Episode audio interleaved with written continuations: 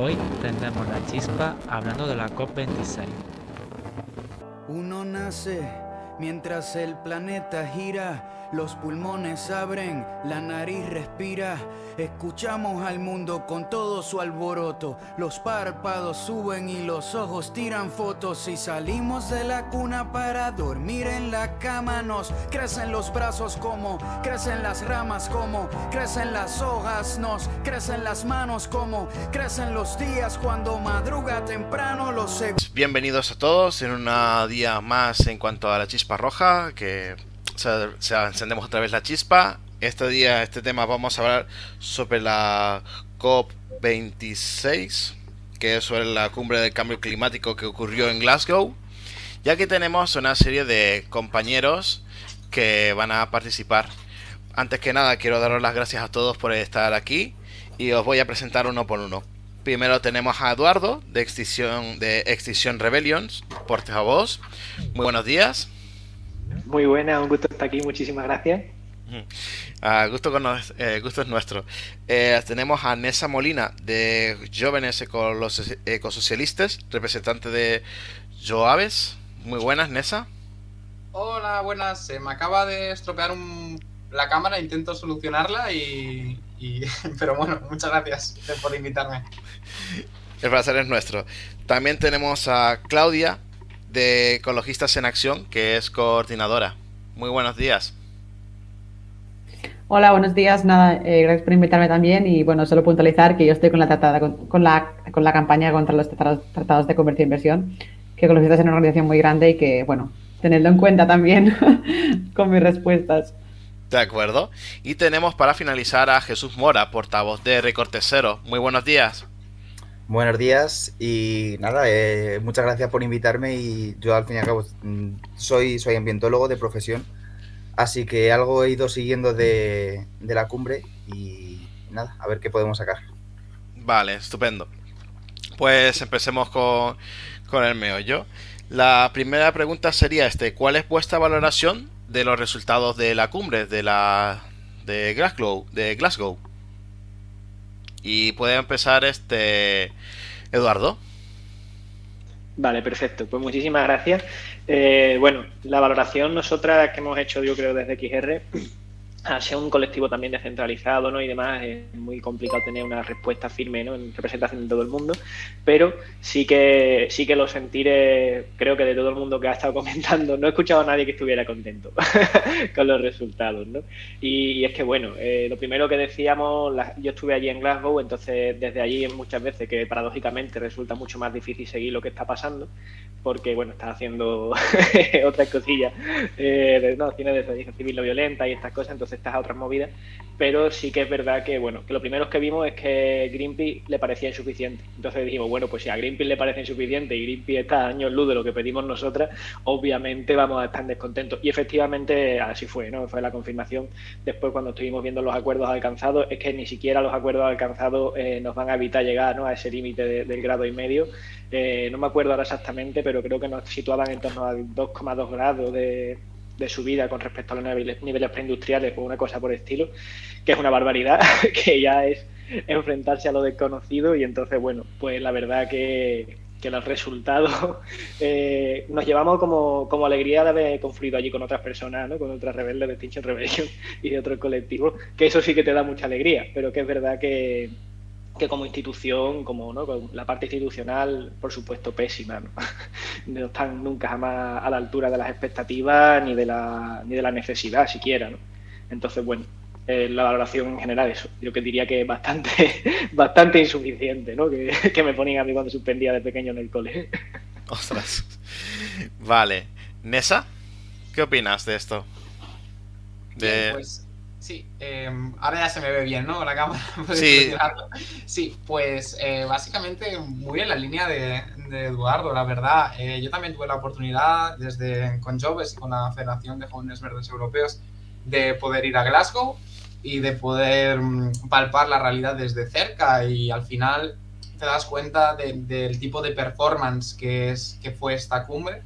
Eh, de hecho, para ser una propia cumbre no, no fue tan pésima a nivel, a nivel de acuerdos como Madrid o Katowice.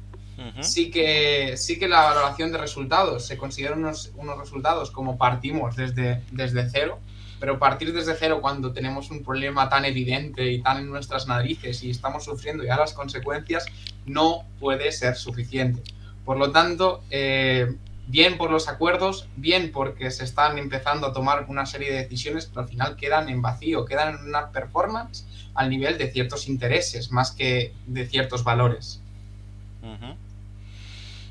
Vale. Claudia, ¿qué opinas sobre esto? Nada, también muy en la línea de lo que han dicho las, compañeras, ¿no? No quisiera repetirme, pero sí que es verdad que, ¿no? Como, como decía Nessa, ¿no? Hay que reconocer, pues, que por ejemplo, es la primera vez ¿no? que en una cumbre se habla, pues de, se reconoce la, que estamos en emergencia climática, ¿no? se acepta el IPCC, se, hace referencia a la ciencia mucho más que en, cumbres anteriores, ¿no? la necesidad de reducir un 45% las emisiones para 2030. Eh, se habla de combustibles fósiles en el texto final, esto es nuevo, eh, luego es problemático cómo se habla de ello, ¿no? Obviamente no dice que se van a eliminar, dice que se van a reducir, eh, esto mm, no es suficiente, como ya han dicho mis compañeras. Eh, y, a pesar de todo esto, también es positivo que se sigan celebrando cumbres sobre el clima. Es verdad que son una performance, pero sí que es importante ¿no? que exista este espacio pues, de encuentro em, internacional eh, con todas las partes que obviamente no están representadas por igual, hay muchas desigualdades, pero es como el espacio que existe para debatir de un problema global que afectará a toda la humanidad, que es el cambio climático. ¿no? Eh, claro, a pesar de esto, sí, o sea, los acuerdos se quedan en papel mojado y bueno, es que podemos ¿no? encontrar un millón de ejemplos de eso, como puede ser, por ejemplo, pues em, eh, la misma Unión Europea, ¿no? que en la cumbre se presentó como una de las partes que insistía más en la necesidad de abandonar los combustibles fósiles, bla, bla, bla, bla. Luego, mm, semana pasada, eh, Unión Europea votó en contra de eh, decidir abandonar los subsidios a la industria fósil, fósil para 2025. Entonces, bueno, ¿no? Las contradicciones siguen más allá de la cumbre y es problemático. Jesús, ¿cuál es tu valoración sobre los resultados de la cumbre? Bueno, pues eh, yo no voy, de sorpresa, yo no voy a decir que estoy contento con los acuerdos de la cumbre. Y si tuviera que decir más o menos lo que eh, resumirlo con una frase es, mm, pues que salen con la mano limpia de, oh, hemos hecho muy buen trabajo, eh, por dentro no hemos hecho una puta mierda. así ha sido, por lo menos para mí, la impresión que nos hemos llevado. Claro que como ha dicho, eh, como bien ha dicho Nessa, que se han llevado eh, a, cabo acuerdos y se han planteado propuestas eh, que son beneficiosas, claro, pero es que, amigos, mm, estamos en 2021. No estamos en el 83, ni estamos en el 91, ni estamos en el 2012. Estamos en el 2021. Entonces sí que es cierto que hay aspectos que hay que aplaudir, como eso, que 110 países han llegado a un acuerdo de vamos a reforestar, vamos a reducir las emisiones hasta un 30%, eh, vamos, a, eh, vamos a reducir nuestra capacidad de, emisiones de CO2 a nivel general en todas las industrias. De acuerdo, muy bien, pero es que estamos en 2021 y no se han abierto melones y no se han, abierto, no se han tratado cosas eh, de las principales industrias y de las principales sectores contaminantes, sino que se ha atacado mucho pues a emisiones de CO2 y sobre todo también muy encaminado hacia transporte. Bueno, pues, si quieren encaminarlo hacia ahí, muy bien. Pero es eh, para mí ha sido una cumbre con la que se ha hecho como que ya estaban todos muy, me acuerdo, muy, eh, muy pendientes de que hay que hacer algo ya y lo sabían, son conscientes de ello, pero han salido con un greenwashing mm, maravilloso ante las cámaras. Pues mira chicos, otra pregunta que os tengo es en que en paralelo a la cumbre en Glasgow, ha habido otra cumbre donde más de un centenar de organizaciones se han concentrado con protestas, pero también con propuestas a la COP26. ¿Qué valoración tenéis de, la, de esta otra cumbre? Nessa. ¿Empiezo yo ahora? Sí. Vale. Eh, bueno, esta cumbre creo que le, bueno, estas varias cumbres, porque han habido, han habido varias, eh, les, les, llamaban Alter COP, al menos era el nombre en la cual tuve la oportunidad de participar. Em, básicamente el sistema de cumbres era dentro de la COP, de la COP oficial, teníamos una zona verde, que la zona de verde al final era una feria donde, bueno, tenías muchas, muchas cositas, entre ellas ponerte una cámara de realidad virtual, coger caramelos y estas cosas, ¿vale? para el público general. Luego teníamos la zona azul, que era una zona donde realmente donde estaban, eran de negociaciones diplomáticas entre los estados y es donde estaba también la prensa. Y finalmente, aparte de toda esta zona oficial, teníamos la Alter Cop, donde organizaciones, sobre todo desde la sociedad civil, ¿vale? Intentaban eh, no solamente manifestarse, que era la. que, a lo mejor fue la, visión que, llegó más a los medios, tanto eh, la manifestación de Fridays como la manifestación de Extinction Rebellion. Eh, pero sí que al final en esta cumbre, básicamente en estas varias cumbres se hicieron sesiones de formación, sesiones de divulgación, compartir campañas de diferentes sitios del mundo de qué se estaba haciendo. Al final fue una, al final lo, único lo, lo podemos valorar muy positivamente, porque al final la sociedad civil eh, realmente se puso las pilas para intentar llegar a un acuerdo y, manifestar una opinión conjunta, que es muy difícil en, muchos, en muchos eh, otros, otros temas del mundo, ¿no? Eh, ¿Qué valoración tenemos? Bueno, positiva, no puede ser otra. Sin embargo, estamos en este juego del multi-stakeholderism, ¿no? De cómo se toman las decisiones en, el derecho internacional, sobre todo en un derecho internacional que vamos al final, vamos por, un soft law, vamos por un consenso. No, son normas jurídicamente vinculantes y, no, tenemos la posibilidad de convencer a otros estados, ¿no? ¿Qué papel desempeñan? Y supongo que vendrá luego la siguiente pregunta, ¿no? ¿Qué papel desempeña la sociedad civil en el régimen internacional del cambio climático? Pues en la COP26, muy poco. Y por eso no podemos estar del, todo, del todo contentas, porque sí que realmente fue un esfuerzo muy grande, pero en medidas efectivas dentro de la parte institucional, de todo lo que se tomó fuera en la Alter COP, ¿qué porcentaje llegó a esa zona azul de la COP26 oficial? Personalmente creemos que es muy, muy, muy poco, por desgracia.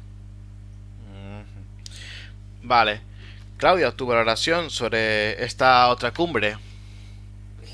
Pues la verdad es que me gustaría haber estado porque yo no tuve la oportunidad de ir a Glasgow eh, pero sí que estuve, por ejemplo, he estado en contracumpres en otras COP, por ejemplo la de Madrid, y, creo que es muy necesario ¿no? que se organicen eh, estos eventos a pesar de que pues, eh, muchas de las cosas de las que se hablen ahí no lleguen luego dentro de la COP. Aún así tienen que estar, o sea, no puede ser que se celebre una, una cumbre del clima y que no haya una, una, cumbre alternativa, porque sabemos que no se habla de todo, ¿no? Y que, y que la zona azul, la zona verde, ¿no? Los side events que se organizan al lado de la cumbre son pocos, tienen que tener autorización y una contracumbre, ¿no? Contracumbre o cumbre alternativa, como le digamos, pues da este espacio, ¿no? De que todas las voces realmente que quieran expresarse, que no puedan hacerlo, pues que puedan hacerlo y también que quien quiera, pues vaya a escuchar siempre. Em, en principio libre de la influencia de la industria fósil, ¿no? Porque eh, en la contracumbre, que yo sepa, eh, no se deja a las eh, empresas corporativas no organizar eventos, ¿no? Y esto hace pues, que sea un espacio muy importante. Y creo que también es un espacio que permite que em, representantes de, delegaciones de los gobiernos eh, puedan participar, porque a pesar de que están muy ocupados y que están en la cumbre oficial, creo que también hay quienes eh, pues atienden a la contracumbre y se nutren un poco de los discursos alternativos que, se trabajan ahí y por eso pienso que, es importante. Jesús, tu valoración. Bueno, pues eh, precisamente el que sea el que haya más, más cumbres o que, como bien han dicho ya, en la cumbre no siempre van a poder tratar o no siempre se van a poder tratar absolutamente todos los aspectos. Al final, como estamos ante un macroproyecto que es eh, reducir esos niveles de CO2. O sea, o reducir, no, no los niveles de CO2, reducir o eh, encontrar caminos para eh, revertir los impactos ambientales sobre el, sobre el cambio climático, ¿no? Quizás, eh, quizás, sea el macroproyecto más grande que no vamos a encontrar en esta generación y posiblemente en futuras. No se puede hablar de todo en una cumbre y el que haya más cumbres favorece eh, la interacción entre la sociedad civil y la sociedad eh, y la sociedad política, vamos a decir, que son al fin y al cabo ahora mismo quienes toman luego las decisiones, como bien se ha visto. Que se intente boicotear esta búsqueda de medidas, que es, fin, que además para un fin, para llegar a un fin común, que no es que vayan en contra de lo que se está tratando dentro de las mismas cámaras, es boicotear un poco sobre tirar piedras sobre tu propio tejado. Al fin y al cabo, lo que estas, eh, estas cumbres alternativas y estas y y estas entidades que también, quería, eh, que también querían entrar dentro, de la, dentro del debate, precisamente lo que buscan no es boicotear, no es eh, llevar a malas los proyectos que se estaban intentando llevar a cabo dentro, sino dar su opinión para intentar llegar todos a un mismo fin. Uh Eduardo, tu valoración sobre esta macrocumbre de protestas. Bueno, pues yo la verdad que es la parte de la COP que más disfruto. Eh, viene siendo así, ¿no? Ya desde hace algún tiempo. Y al final es que es lo que comentaban un poco las compañeras, ¿no? Es un ejercicio de democracia, es un ejercicio de la sociedad en general eh, poniéndose de acuerdo sobre unos consensos amplios los que tenemos que trabajar y además creo que muestran una cosa también no muy interesante y es la, esa desconexión abismal entre la clase política, ¿no? la clase dirigente y la ciudadanía que, que bueno, que, que, se está viendo venir el futuro que nos espera y quiere que se actúe ya y quiere que se tomen medidas drásticas y, al final no un poco el resumen es que si, si, el propietario de Resol tiene que perder unos cuantos millones por el camino pues lo sentimos mucho pero pero al final un poco va siempre en esa línea ¿no? Eh, yo creo que todas las, las, decisiones que se toman desde la cumbre de, de la contracumbre son siempre en esa en ese sentido, ¿no? De tenemos que priorizar sobrevivir como especie antes que, que, el beneficio económico que se pueda obtener de esto, ¿no? Y además especialmente sangrante, ¿no? Cuando son ya pues grandes empresas que llevan años expoliando y, y beneficiándose de estas situaciones, ¿no? Eh, no solamente sucedió el tema de la contracumbre, ¿no? Sino también eh, se firmó hace hace unos meses ya o quizá ya un año, con esto del COVID es un poco difícil ajustarse a fecha, eh, que fue lo del acuerdo de Glasgow, el Glasgow Agreement, eh, que Extinction Rebellion España forma parte. Y, y, al final es eso, ¿no? nos, nos demuestra cómo, cómo la, la, gente en general quiere, quiere confluir y quiere buscar soluciones en común y se, se, se aprecia muchísimo ¿no? esa diferencia de la, la, gente lo que quiere y lo que luego pasa dentro de esas oficinas y las decisiones que se toman. Uh -huh. Pues ahora mismo estábamos mirando un poco el chat, ¿no? Para interactuar. Y aquí Adrián Ramírez Rodríguez nos dice que haya varias cumbres alternativas me parece una prueba contundente de que la sociedad queremos un cambio real. Qué pena que ni los políticos ni las multinacionales están a la, por la labor. Y me parece muy interesante esta intervención. De hecho, vamos a terminar el bloque con este primer bloque de preguntas, con una última también en concreto que dice, esta cumbre ha tenido un episodio muy interesante cuando han venido del lobby del carbono, los grandes monopolios del gas, carbón, petróleo, etcétera, ¿no? Y tenían 503 representantes, más que cualquier otro país existente. ¿A qué os pareció a vosotros esta, este tema en concreto, de que hayan habido más participación de representantes justamente de los grandes contaminantes? Y empezamos contigo, Claudia. Claro, bueno, aquí estaremos de acuerdo, ¿no? Que, o sea, que, que, es muy tocante que, que, no se prohíba la participación de, de los culpables eh, del meollo en el que nos encontramos, ¿no? O sea, el, el planeta está calentando porque estamos viendo que estos dos niveles elevadísimos de la revolución industrial y las pocas empresas responsables de eso. Y es increíble que tengan presente cualquier otro país en un lugar o por lo menos mitigar eh, esta crisis. ¿no? Eh, de hecho, pues, ¿no? Se, se, firmó una carta que firmaron 138 grupos de la sociedad civil, impulsada por una plataforma que se llama Fossil Politics, pidiendo justamente, ¿no? obviamente eh, que dejaran el lobby de fósil fuera de las negocia negociaciones. Obviamente, porque no, esta carta no se la leyeron o no la escucharon, no sé, porque ahí estaban más de, bueno, 503 pone aquí, igual eran más, representantes de la industria fósil, ¿no? Mm. Uh -huh. Jesús, tu valoración sobre este punto. Bueno, eh, antes, de, antes de empezar, eh, Claudia, eh, no sé dónde tienes el micro, pero a, a, júntatelo un poquito más a la boca porque se ha como, como se ha cortado un poquito, un poquito entre medias, ¿vale? Para la, para la siguiente.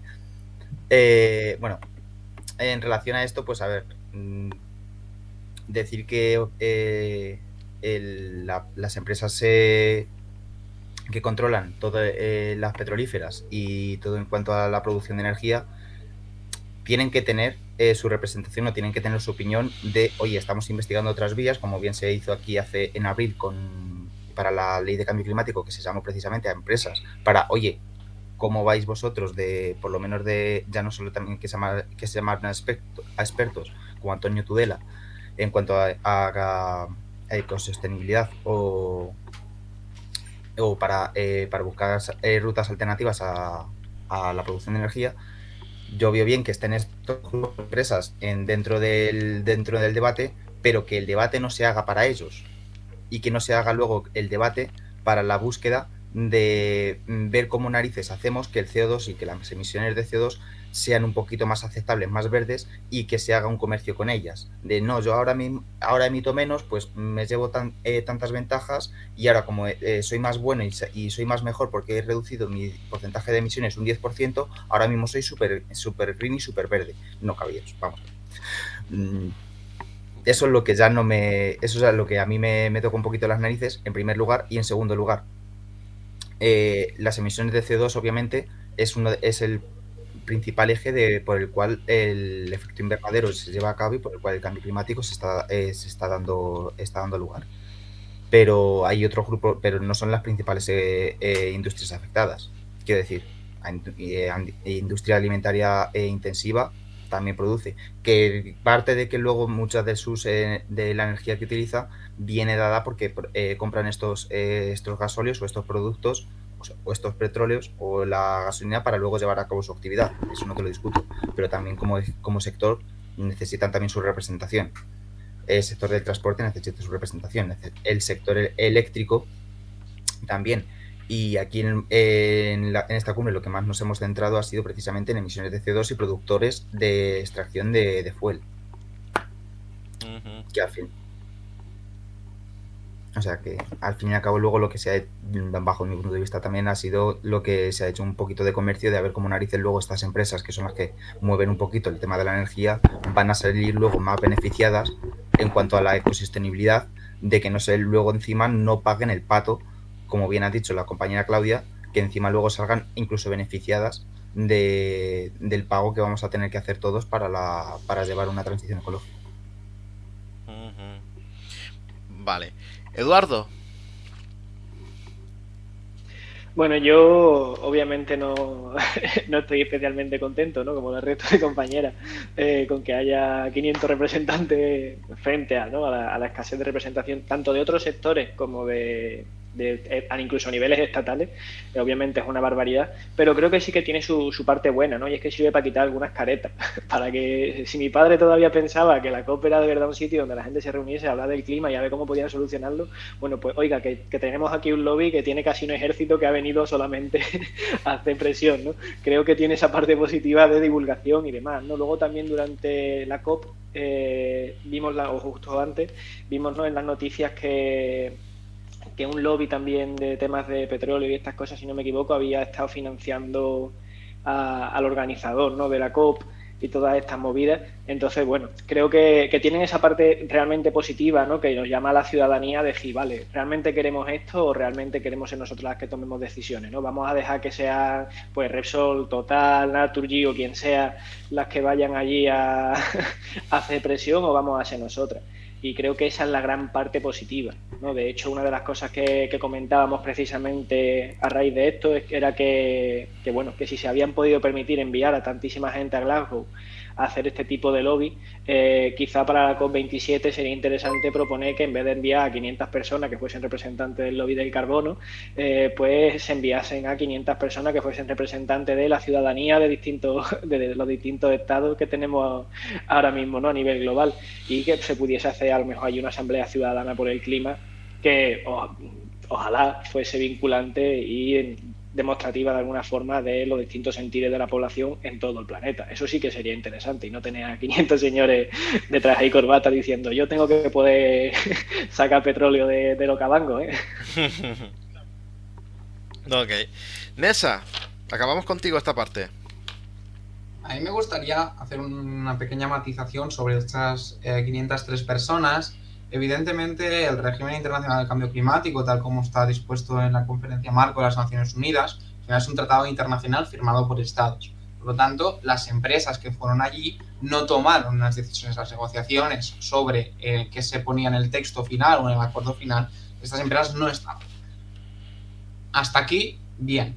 Pero ¿cuál es el problema? Lo que comentaba Eduardo, que van allí a hacer lobby, que tienen los medios, o sea, nadie, no podemos decir que nadie les ha invitado, o sea, estaban invitados, pero, pero tienen los medios y tienen los recursos para poder ir y poder ir muy cerca de las personas que toman decisiones y expresar su Y no solamente ese es el problema, esas 503 personas. El problema es todas las decisiones de las personas que sí, de los jefes de Estado y de gobierno que estaban dentro, tomando decisiones que evidentemente estaban influenciados por las compañías eh, de carbono de sus respectivos países.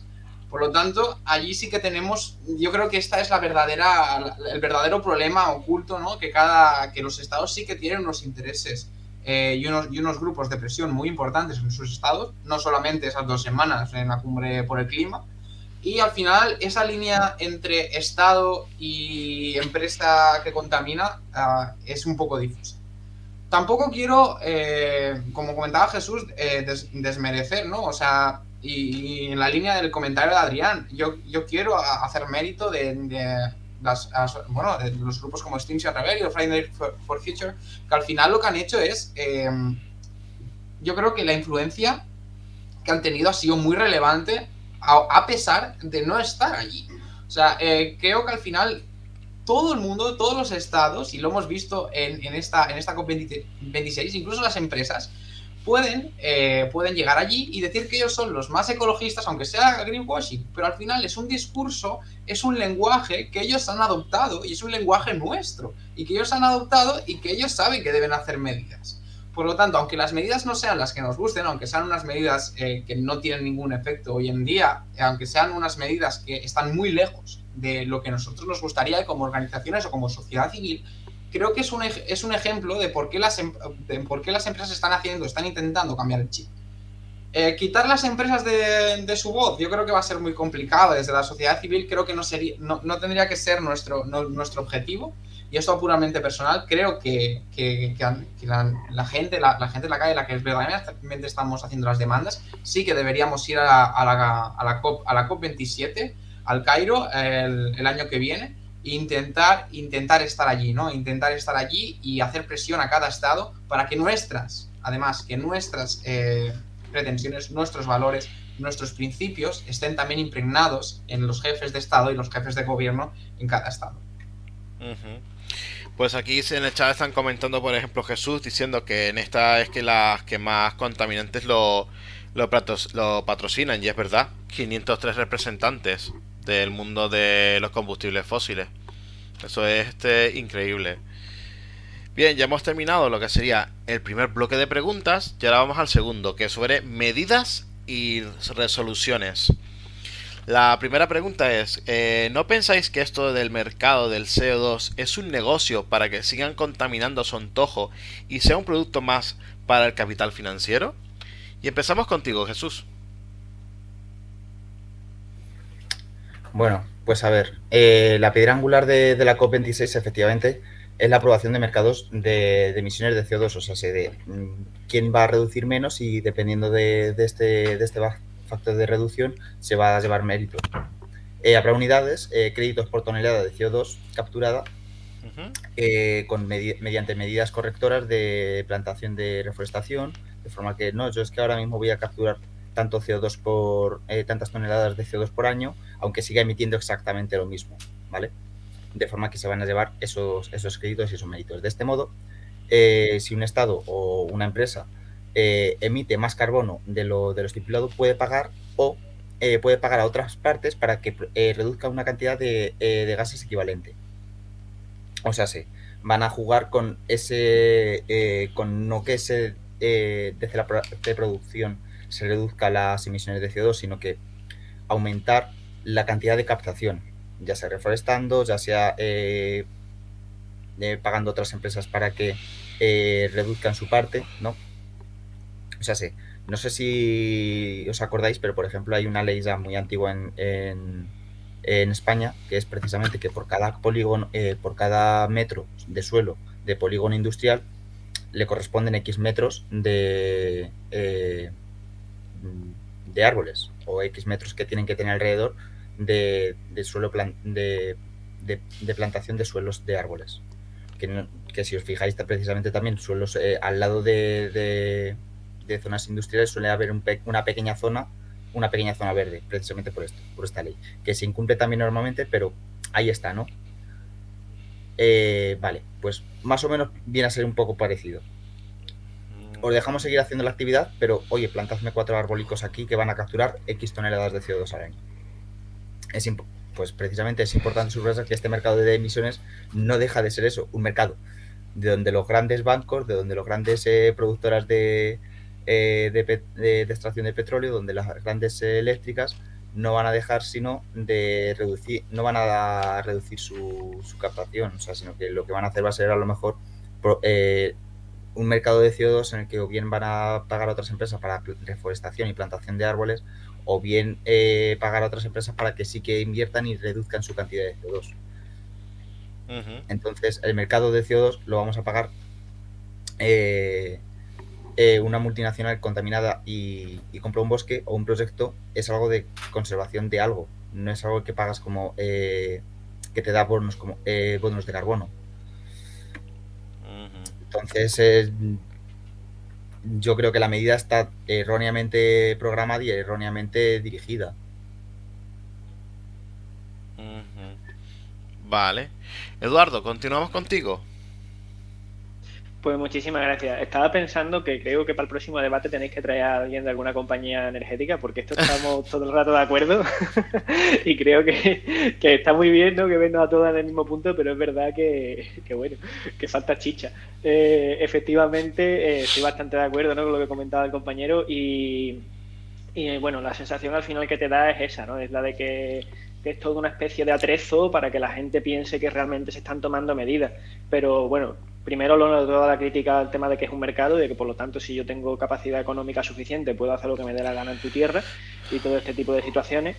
Eh, y precisamente por ahí no me viene la gran preocupación con respecto a este tema o como con respecto a lo de la iniciativa está del 30%, ¿no? también de conservación de la biodiversidad. Y es que, bueno, entonces lo que vamos a permitir es que grandes empresas que tienen muchísimo poder y que tienen muchísima responsabilidad en todo este tema de la crisis climática eh, puedan seguir yendo a, a, regiones del mundo en las que tengan una mayor necesidad la población allí y compren pues una, una montaña y hagan una mina de carbón a cielo abierto. Entonces, eh, realmente van a seguir emitiendo, van a seguir haciendo todo este tipo de barbaridades, tanto eh, a nivel ecológico como a nivel social. Eh, y lo único que van a compensar y van a pagarle, pues no sé, al Estado alemán porque ponga más, bosque en una, determinada parte de, ¿no? de su territorio.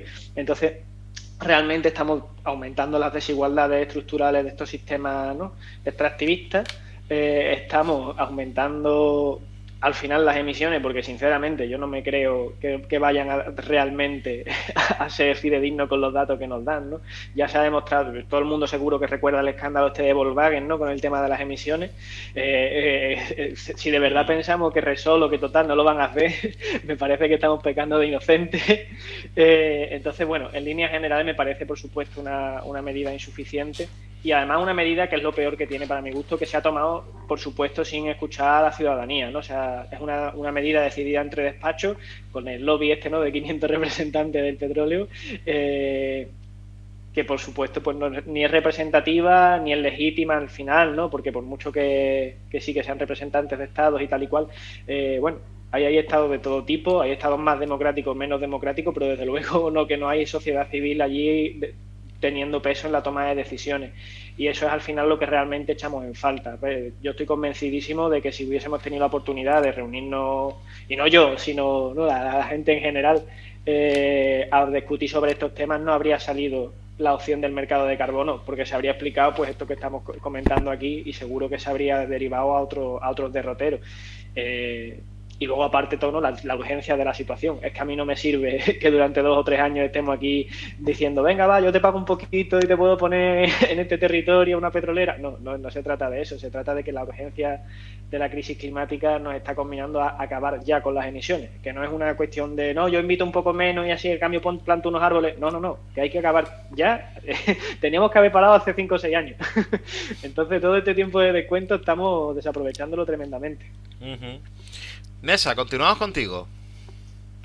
Sí, eh, yo quiero destacar uno de los principales problemas que tiene el mercado, el mercado de emisiones de, carbono, que es el problema de la doble, de la doble contabilidad. el problema que, pasa aquí es que una, una empresa que quiere emitir más compra estas emisiones y se descuenta esas emisiones que compra y dice, ah, mira, estoy contaminando menos o lo que contamino más pago. Mientras que la otra, o sea, el otro estado que vende las emisiones, o sea, vamos a hablar mejor entre estados, el estado que vende las emisiones también se está descontando porque estoy diciendo, estoy contaminando menos, por lo tanto puedo vender emisiones. ¿Qué pasa? Que tenemos que estamos, eh, en lugar de ver que se sigue contaminando lo mismo, no, estamos reduciendo la contaminación, no reducirla en, un, en el doble de lo que realmente se está contaminando.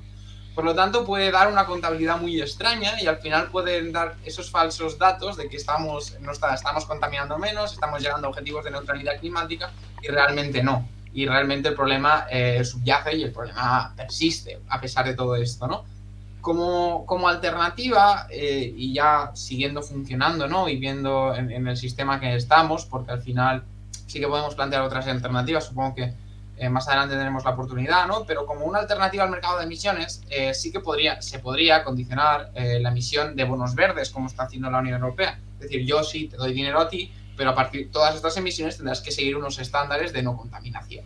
Creo que, esta, que, ir por aquí, además, cuando hemos visto que la, crisis de, y la, y la post-pandemia ha dejado muchos sectores, y, y vemos el sector energético, bueno, ahora está volviendo a bajar el petróleo, está, teniendo ciertos problemas, ciertos sectores económicos, eh, invertir y aprovechar estas nuevas inversiones para, para realmente eh, hacer una contribución social y una contribución climática, creo que sí, jugando con las reglas del juego actual, podría ser una solución eh, factible. Pues Claudia, acabamos contigo. Vale, por ahora. ¿Qué antes? Me oye. Bueno, bueno, intento. Eh, nada, que mm, con las eh, de acuerdo con lo que teoría, eh, esto de la doble contabilidad en teoría se ha corregido con el acuerdo de Glasgow, o sea que habrá que ver ahora en funciona, dejando claro que no parece que no sea nada eh, de un problema real son las emisiones, que es una cosa tangible ponerle un valor monetario para los vendedores ya es problemático, pero lista. Y esta es sorpresa, porque ya sabemos que Estados Unidos a renunciar, es el problema por la vía capitalista es la venta, ¿no? O sea,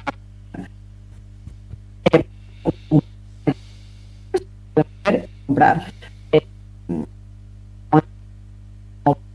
no, no para la gente por problema así, porque, y, o sea, pues pensar pero si dejamos de decir, mm, el sabemos cómo el planeta va a reaccionar a pesar de que se compensen estas emisiones. Eh, claro, yo también quiero que, que los gobiernos, que algunos ¿no? que, que apuestan las medidas, bueno, todos en, este, en principio, que eh, se han puesto de acuerdo en este acuerdo no vinculante, creen que va a tener algún efecto, ¿no? Efecto. Eh, yo personalmente no veo que va, a tener ningún efecto que sea suficiente, pero sí que pienso que, que algunos gobiernos eh, lo viven así y que enfrentar la crisis climática genera mucha ansiedad, ¿no? Y que es más fácil pues confiar en lo que siempre hemos confiado, el mercado, factor externo, que nos va a ayudar, el mercado con la ayuda de la tecnología, que también es magia, que también va a ayudar, eh, eh, antes que realmente aceptar que lo que tenemos que hacer es un cambio tan drástico de la sociedad que, bueno, que, te que es paralizante, ¿no? Que pues que da mucho miedo eh, empezar a actuar de esta forma, ¿no? Y, pero tratando de entender, ¿no? Cómo puede ser que sigamos, ¿no? Em, proponiendo medidas dentro del sistema capitalista cuando es el sistema capitalista mismo el que ha llevado a la destrucción del planeta, ¿no? De acuerdo. Eh, voy a intentar este, recoger lo, que has planteado, ¿vale, Claudia? Eh, básicamente lo que estaba diciendo aquí, que lo que hay que hacer es un cambio radical de parar ya las emisiones y también hay que ver, eso que sí que estoy de acuerdo, es la última intervención que estabas diciendo, de eh, que el capitalismo es el que ha llevado a que esto esté básicamente en que el planeta esté como está, que es lo el enemigo aquí principal, porque es un poco hipócrita, ¿no? De como estabas comentando ahora mismo, de para acabar con la con las emisiones para aplicar justamente esas medidas que son las mismas que las han conllevado a la a, lo que estamos ahora. Y ahora, este, lo que voy a comentar también es un poco los comentarios, ¿vale? Y también tenía alguna que otra pregunta. Aquí este Adrián, por ejemplo, estaba diciendo eh, que haya varias cumbres alternativas que parece una buena Ah, bueno, no, esta, la, esta la, he comentado, perdón. Eh, en que esta. Vale, sí, aquí la he encontrado. Eh, Raymond 13 dice que está de acuerdo. Dice que un punto fuerte es que hable de esto y que se dé conciencia a la población. Y el punto débil es que los lobos disfrazados de vegetarianos se reúnen para repartirse los, los corderos. Y luego hay una pregunta, que es también de Jesús R9TM, que dice: ¿Qué pensáis de las medidas que se han tomado sobre el hidrógeno verde? Podemos, eh, podríamos empezar contigo, Eduardo, en esta preguntita. Bueno, yo, yo no soy científico, o sea que probablemente otros ponentes aquí tengan más capacidad que yo, pero sí que lo, lo, estuve comentando con una compañera que por suerte sí que lo es, entonces algo del tema sé. Y al final creo que, que, que es un, ese gran mito ¿no? de la tecnologización, de esa gran fe ciega en, la que, en que la tecnología nos va, nos va a salvar, el tecnooptimismo. Y yo sinceramente no sé hasta qué punto es viable el tema del hidrógeno verde y todas estas movidas, pero sí que me parece un poco absurdo eh, todo a esa carta sabiendo que hay otras formas de solucionar problemas que sí son realistas y que sabemos que funcionarían. Eh, entonces, desde Extinction Rebellion siempre proponemos, proponemos ¿no? que, se, que estas medidas se decidan por una asamblea ciudadana, entre otras cosas, pues porque ahí tendría la gente la oportunidad de formarse en temas como el hidrógeno verde, sobre su viabilidad o no viabilidad y todo este tipo de historias. Eh, pero, pero bueno, es que realmente en mi opinión ya personal, ¿no? Es que no hay que irse muy lejos. Es que sí, hay que reducir niveles preindustriales, a lo mejor habrá que ver que se estaba haciendo antes y se acabó, ¿no?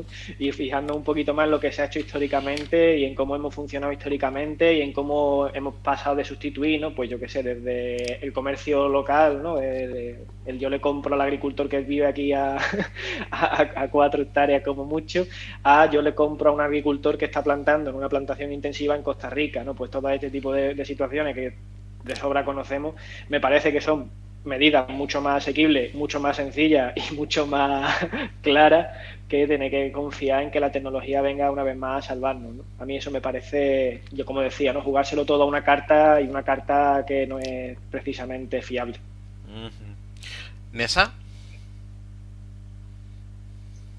Sí, bueno, al final el, hidrógeno verde em, se está proponiendo como, tampoco soy una experta del tema ni soy científica, así que bueno, un poquito sí que lo que a veces hemos comentado, pequeños debates que hemos tenido, el hidrógeno verde no, no deja de ser una medida de, que está propuesta como de transición, pero sí que los estados, y sobre todo los más, eh, los más desarrollados, diríamos, o al menos en la Unión Europea, porque Estados Unidos también va, va en otro sentido, sí que, sí que aprovecha esto, ¿no? El, tecno, el, tecno-optimismo para lo que comentaba Eduardo, para intentar proponer alternativas. Al fin y al cabo, el hidrógeno verde eh, tenemos, o sea, es, es, una manera de conservar la electricidad. O sea, no, no es nada más. Es decir, al final es un motor que guarda energía.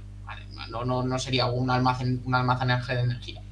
Se diferencia del gris porque el verde, en principio, se obtiene esa energía, esa electricidad, se obtiene de eh, fuentes de energía renovables, solar y eólica.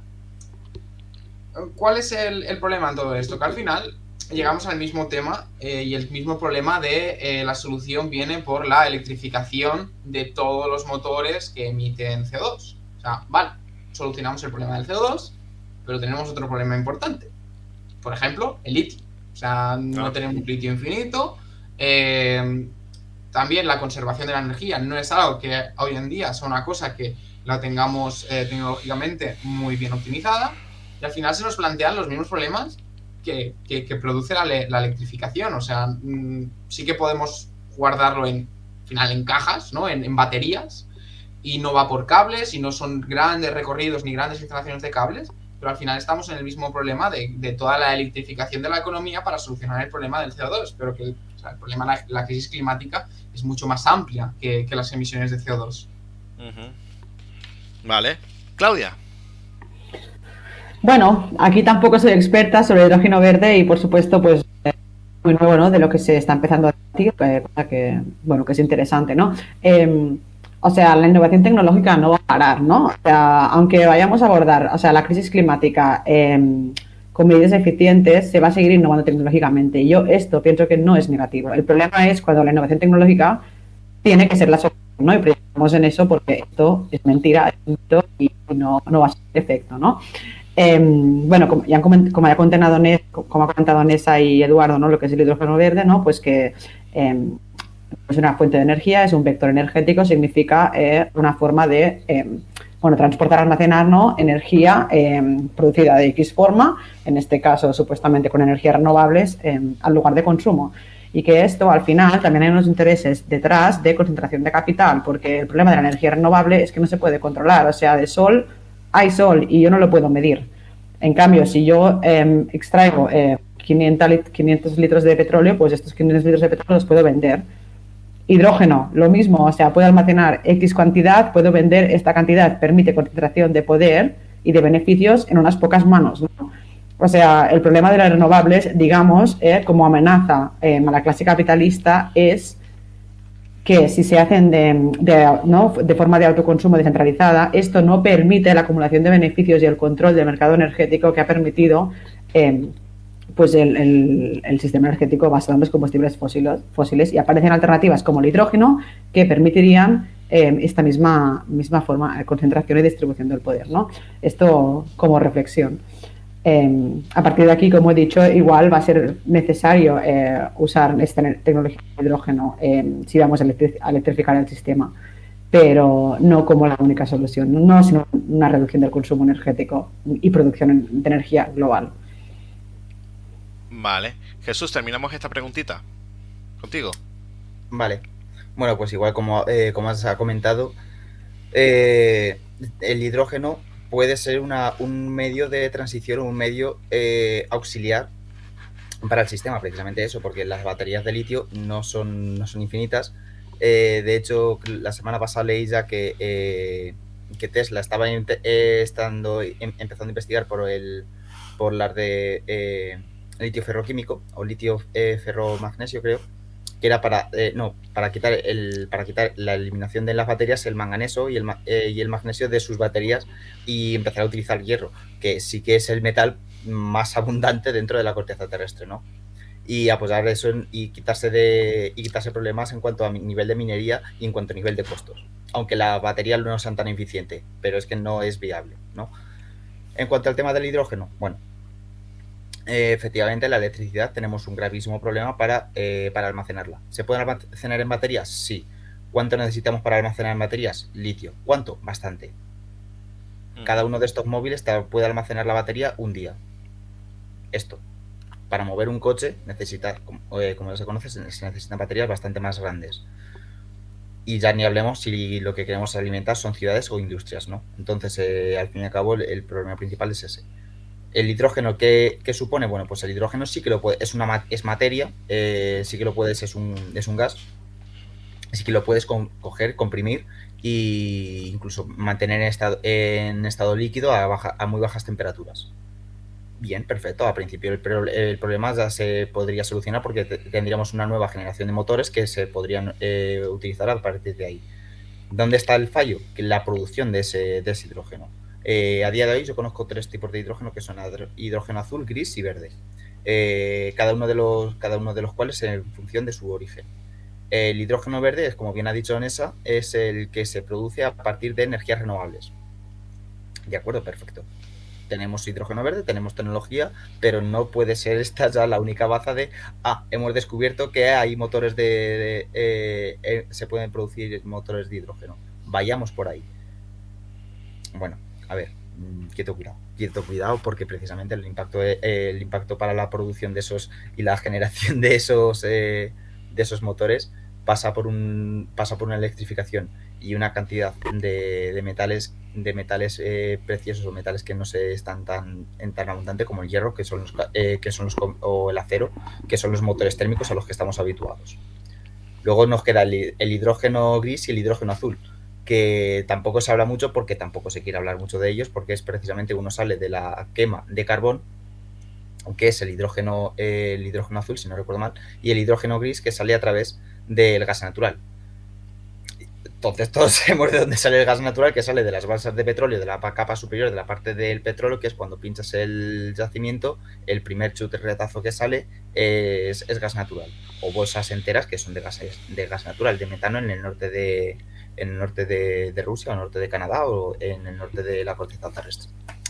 Entonces, este hidrógeno sí que puede ser un sistema auxiliar, como bien ahora mismo está, como bien lo son las, la quema de residuos para el sistema eléctrico, ¿no? Eh, que sustentan un poco, creo que es en torno al 10% del sistema eléctrico nacional, eh, que es mediante la quema de, residuos la generación de, electricidad, pero no puede ser la vía eh, por la cual toda la, todo el resto de, transporte tenga que ir encaminada al, al hidrógeno. Básicamente por problemas de, de, generación, de generación de este hidrógeno y, y problemas de electrificación, que puede ser una baza que nos pueda sustentar o que nos pueda ayudar en esa transición, en ese camino, es perfecto, pero de ahí a que tenga que ser única y exclusivamente también la baza, pues tampoco, al igual que con la electrificación, que tampoco yo creo que es el camino y la y el, el final a seguir. Como bien ha dicho el compañero Eduardo, que está, que creo que va a querer intervenir, eh, si queremos reducir emisiones a nivel preindustrial, tenemos que empezar a mirar lo mismo que se hacía en, ese entonces y que se comía también en ese entonces. Ok. Aquí leyendo también el chat diciendo este, parece que Raemon 13, mm, parece que la transición energética solo la impulsan si la enorme riqueza necesaria la acaparan los monopolios, mientras la población seguimos a merced de sus intereses, aumentando sus gigantescos beneficios. El greenwashing no es solo un disfraz, sino un gigantesco negocio en manos de los de, los de siempre. Es un comentario muy interesante. Bien, seguimos con, todavía con el bloque 2, ¿vale? Vamos ya por la segundita pregunta. Y aquí es justamente en que en esta cumbre se ha cargado la culpa a países como India o China, pero los que más responsabilidad histórica tienen son los países industrializados. ¿No pensáis que bajo pretexto de reducir las emisiones de CO2 se pretende paralizar el crecimiento del resto de países? Empezamos contigo en esta pregunta, Eduardo. Perfecto, porque además creo que me hila un poco precisamente con lo que quería comentar al hilo de esta última intervención. Y es que eh, efectivamente las soluciones que se están dando a la crisis climática pues me, da la sensación a mí, no sé si será cosa mía, pero me parece que al final lo que están promoviendo es el mantenimiento ¿no? de, este sistema pues neocolonial, extractivista, de nosotras podemos seguir haciendo aquí lo que nos dé la gana con tal de poder seguir enchufando la PlayStation, eh, aunque esto suponga pues para que muchísima, que muchísima gente eh, en el sur global, ¿no? en los países más afectados, más precisamente por la crisis climática, eh, se vean en una situación cada vez de mayor vulnerabilidad. Y creo que esto entronca muy bien con la pregunta esta, precisamente no por esto, porque porque sí, vale, eh, se está culpando a India o a China y es verdad que según parece, no, eh, China es ahora mismo es uno de los, de los, estados que más que más emisiones emite, sino el que más, creo que el que más. Eh, y también creo que es uno de los estados más ricos, por otra parte, que también es una cosa curiosa, esa, esa relación entre el aumento de emisiones y el aumento de la riqueza.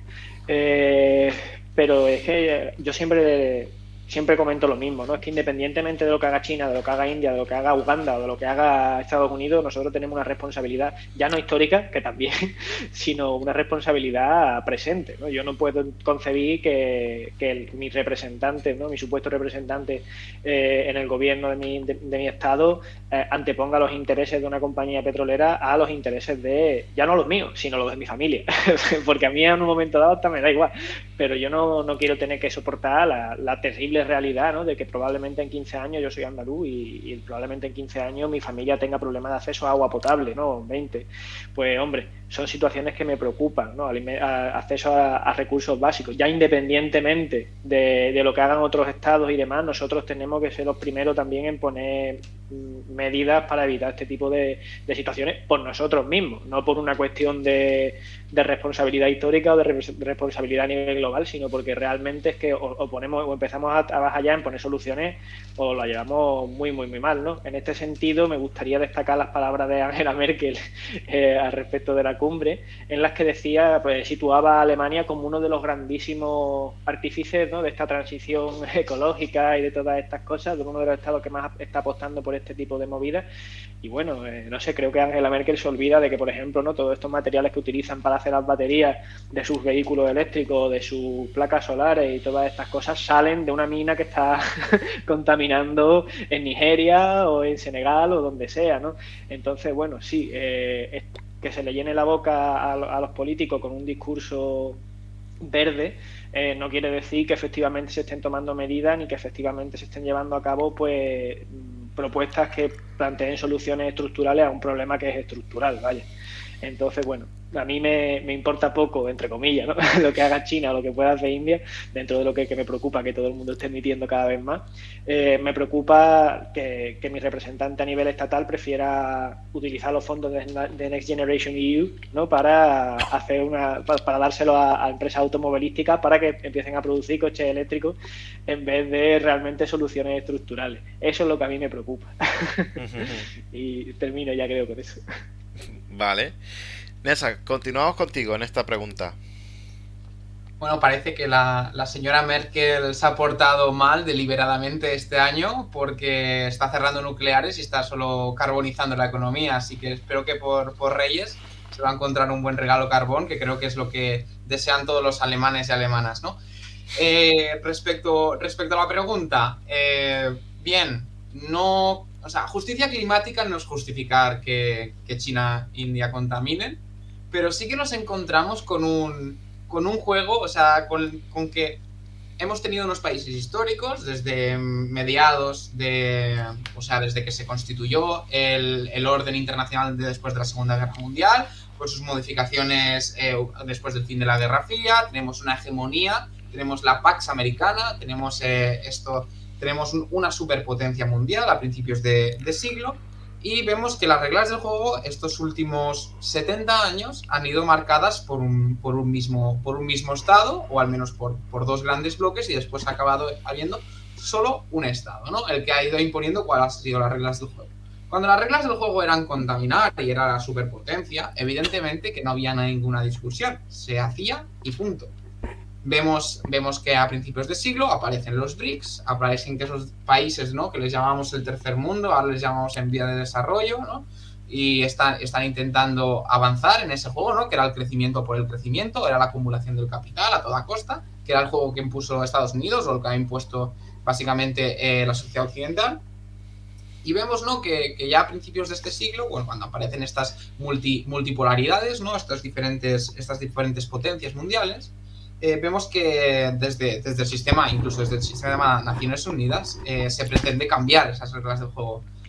Mira, que ahora el crecimiento no es todo, ahora son derechos humanos, ahora la inversión no puede ser consenso de Washington, ahora la inversión tiene que ir por otro sitio, ¿no? Como la diferencia, ¿no? De la crisis del 2008, del 2012 a la crisis de la pandemia, ¿no? Tenemos que hacer políticas expansivas, ya no podemos recortar. Eh, tenemos el régimen de los bancos mundiales o de las inversiones. No, las, las, inversiones deben condicionarse a inversiones climáticas, a inversiones respetuosas con la democracia. Vale.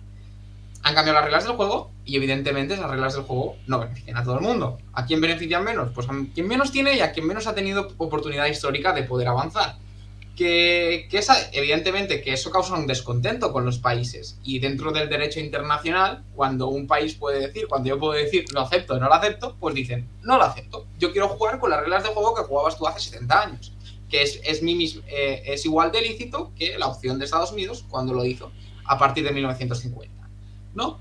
Y aquí nos encontramos en, un inmovilismo, ¿no? Nos encontramos en un inmovilismo donde los, los países en vía de desarrollo, o ya súper desarrollados, como puede ser India o China, que no tienen nada que envidiar a, por ejemplo, a ningún país de la Unión Europea, eh, dicen no, o sea, no. Y eso no solo en el cambio climático, también están, están creando, por ejemplo, el New Development Bank o el Bank of Asia, o sea, en, todos los, en todos los sectores eh, de, la economía, de la sociedad mundial y, de, incluso de la cultura, ¿no? Están creando sus propias instituciones, sus propias maneras de hacer las cosas.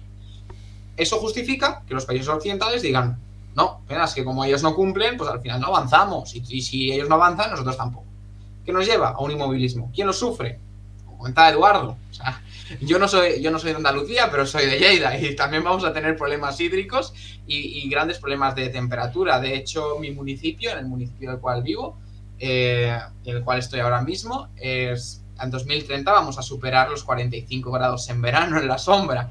eh, yo no quiero este futuro para, para, para mis hijos, pero tampoco lo, tenemos, lo, quiero para mí, porque el 2040 tampoco lo tenemos demasiado lejos. Hmm. Vale. Claudia. Claro, eh, las cumbres no se basan en la, en la es, una, es una cumbre de las partes, ¿no? Y las partes son países. Y también es verdad pues que en un problema como la emergencia climática de países le importa poco. O sea, es evidente que es la división que tenemos, pero claro, es que empezar a, ¿no? Cuando, ¿no? Estos, los países se, vuelve, se vuelven actores, ¿no? Con agencia y que, que, lo son, y no digo que no, pero al fin y al cabo es una división abstracta del mundo, del territorio en el que vivimos.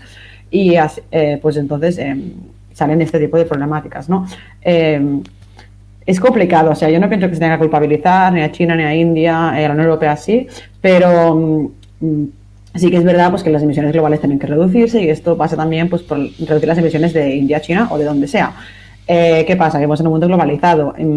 Muchas de las industrias que hay en estos países eh, o bien son de eh, multinacionales con origen occidental o bien son para abastecer el mercado occidental, porque al final el principal consumidor de bienes de, de consumo pues eh, son los países más industrializados, ¿no? Más industrializados que India y que China. Y esto lo demuestra también, o sea, ¿no? Esto hay que tenerlo en cuenta cuando se contabilizan las, las emisiones que de momento no se tienen en cuenta. Eh, otra cosa, eh, luego está como, ¿no? Eh, claro, decir que, pues, que la China o la India en números absolutos emiten un montón, eh, es una cosa y seguramente es verdad. Luego miramos estos números por cápita y se reduce mucho más y se van mucho más abajo del ranking. Es verdad que China eh, sigue teniendo una posición bastante en, en, las primeras partes del ranking, pero India no, por ejemplo, ¿no? Eh, y claro, esto también hay que tenerlo en cuenta, ¿no? Cuando se culpabiliza a los países, porque si un país tiene muchos más millones de habitantes, pues no hay que tener en cuenta pues que necesitará más energía también, ¿no? Mm, bueno, y luego lo que decía Eduardo al principio de todo, ¿no? que es tener en cuenta el tema de las emisiones acumuladas, porque con esta crítica nos tienen en cuenta y si se miran las emisiones acumuladas, eh, pues tampoco se puede hacer uso de este argumento. ¿no? Lo dejo aquí que si no, no llegaremos a las demás preguntas. Eduardo, este, a ver, perdón, Jesús, acabamos contigo esta parte. Vale, pues, eh, a ver, la verdad es que casi todo lo que iba a decir casi que ya se, casi que ya se ha dicho, así que me han dejado ya pocas veces, la verdad. Estoy, estoy muy acorde a lo que se, a lo que se ha ido comentando, efectivamente. Eh, los países históricamente industriales, desde la, desde la industrialización de, de Europa, eh, países como Estados Unidos, en la Unión Europea, tienen exactamente un compromiso y una deuda de la razón por la que estamos aquí. Y obviamente ahora mismo los países que están empezando a industrializarse o que, eh, que ahora mismo son la parte productora de, del mundo, que producen la mayor parte de, la manufacturación de, textil o de, o de objetos prácticamente que consumimos, ¿no? como en este caso es China, eh, lo que quieren hacer es exactamente jugar con, los mismos, con las mismas reglas que se, estaban, que se habían dado durante el siglo pasado. Eh, si tomamos como referencia las emisiones, como bien ha dicho Claudia, de CO2 por habitante, eh, al año la lista cambia, efectivamente, porque el nivel de vida que llevamos, obviamente, eh, que se lleva en, eh, obviamente en Europa, o como se lleva eh, en Canadá, o en Estados Unidos, o Rusia, no es el mismo que el que se lleva en China, Tailandia o Taiwán, a pesar de ser los países que ahora mismo más contaminan, ¿no? es ahí un poco la deslocalización de la industria y la deslocalización de las emisiones de CO2 a base, a pesar de ser los países, los países más desarrollados quienes demandan esa, esa producción. Eh, ningún país en vías de desarrollo eh, está en la lista, efectivamente. Y hay un dato eh, aún más sorprendente. ¿Qué pasa si miramos la contaminación acumulada? O sea, los países que ya han dicho, bueno, ya vamos a dejar de, de, emitir, pero ya tienen una lista ahí que como, que como que la intentan ocultar debajo de la manta. El ganador por goleada es Estados Unidos, responsable del 27% de las emisiones, seguido de la Unión Europea, con un 25%. Eh, y el siguiente sí que es China, en, con unas emisiones que son la mitad de, eh, de, la, de las nativas, un 11%. Sí que es cierto que la lista de, en cuanto a la, al, al, nivel de volumen, eh, actualmente China es el que, mm, el que más emisiones produce, pero es que en cuanto a, si vemos la lista acumulada, llevamos emitiendo emisiones desde el final del siglo XIX. Vamos a ver. Ya no solo en petróleo, sino carbón y, pues eso, desde la industrialización de la, industri la, la, la industrialización. Mm. Eh, no todos los países son, son igual de responsables, eso está claro. Y si hacemos memoria, recordamos que Bush no firmó el protocolo de Kioto y, o que Trump se salió precisamente del Acuerdo de París. A lo largo de las 25 cumbres del clima se han tomado medidas, eh, medidas insuficientes y que no se han llevado a cabo, eh, que no se han llevado a cabo. Y mientras que Estados Unidos boicoteaba gran parte de estos acuerdos, ¿quién olvida eh, esto de que señalar como los grandes enemigos de los países en vía de desarrollo? se equivoca. Claro que conforme las eh, condiciones económicas y técnicas eh, lo permitan, en, país, eh, estos países deben, al igual que, el resto de los países, realizar una transición a las energías limpias. Pero hay que prevenir y utilizar y prevenir de utilizar las, em, las, emisiones de CO2 como herramienta política para frenar el desarrollo de los países del tercer mundo. ¿no? La contaminación por habitante o acumulado histórico no es defender que China contamina, sino sobre qué pretexto, sobre qué pretexto se usa o sea, sí, resumiendo un poco, que, el que los que han los que lo hemos hecho mal hasta ahora mismo eh, con la industrialización y cómo hemos generado este problema, eh, que no les sirva a los que están contaminando ahora para como pretexto para poder seguir haciendo lo mismo y retrasar estos acuerdos sino que sea también un consenso de todo y que precisamente quienes se han llegado a este problema y quienes nos han, quienes nos han metido en esta posición asuman la parte de responsabilidad y asuman que, se han equivocado. Así de claro. Asuman que lo que el, problema, la problemática que tenemos ahora mismo no es que es que ha sido por el crecimiento, es que ha sido, es que estamos así por las emisiones de CO2, sí, pero es que tú has generado esas emisiones de CO2. Es que tú has estado 120 años eh, emitiendo gases de efecto invernadero. Vale. Aquí Raymond 13 nos está diciendo que es una propaganda perversa, que nos hagan tragar con lo que los países emergentes contaminen. Están haciendo notables esfuerzos por compaginar su desarrollo con la salud de su población y cuidar el entorno. Eh, así es lo que están planteando en el chat. Sigamos con la tercera pregunta del bloque 2. Estamos ya en el Ecuador. Por otro lado, eh, países como Estados Unidos o la Unión Europea eh, se han puesto las ayudas de 100.000 millones de dólares a los países más vulnerables. ¿Consideráis que esto es eludir responsabilidades? Empezamos contigo, Nessa. Yo no creo que sea un tema de eludir responsabilidades, creo que es un tema de ego de los estados. Eh, evidentemente que los estados más importantes con esta crisis del multilateralismo que estamos viviendo actualmente no van a aceptar en un tratado internacional qué deben o qué no deben hacer. Ese es un problema grave y pasa en todos los regímenes internacionales. El pasado día 1, eh, por ejemplo, eh, la Unión Europea aprobó el, programa Pasarela Mundial, que no da 100.000 millones de dólares, sino que da 300.000 millones de euros. Así que las intenciones están, pero se van a hacer como la Unión Europea quiere o como Estados Unidos quiera. Wow. Claudia, Sí, también, bueno, mm, a ver, es obvio que no se quieren responsabilizar abiertamente del daño causado a terceros eh, a través del planeamiento global, ¿no? Entonces, estas supuestas ayudas de 100.000 millones de dólares anuales, que además es un número inventado, es decir, es un número que es redondo, pero que no es un número que se haya establecido en, base al dinero que se necesitaría para realmente em, reparar el daño que va a provocar eh, la crisis climática. Pero bueno, a pesar de esto, que ya veremos si se alcanzan, ¿no? Porque hasta la fecha nunca se ha llegado al objetivo establecido en, ayuda em, eh, para los países más vulnerables, em, es que en su mayoría estas ayudas son en forma de préstamo. Un préstamo a países que, además de, empobrecidos, ya están sumamente endeudados, ¿no? Eh, normalmente con los países del norte global, que tan buenos son que les dan mm, dinero, pero luego tienen que devolver con intereses.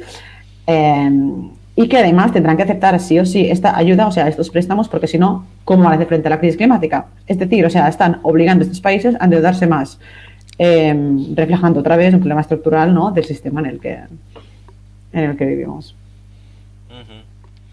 Vale, Jesús. A ver, ahora mismo, mm, si puede pasar al siguiente, que tengo que conectar el cable, por favor. Vale, Eduardo, empezamos con ti y terminamos con Jesús te gano, te gano unos minutillos, eso no te preocupes.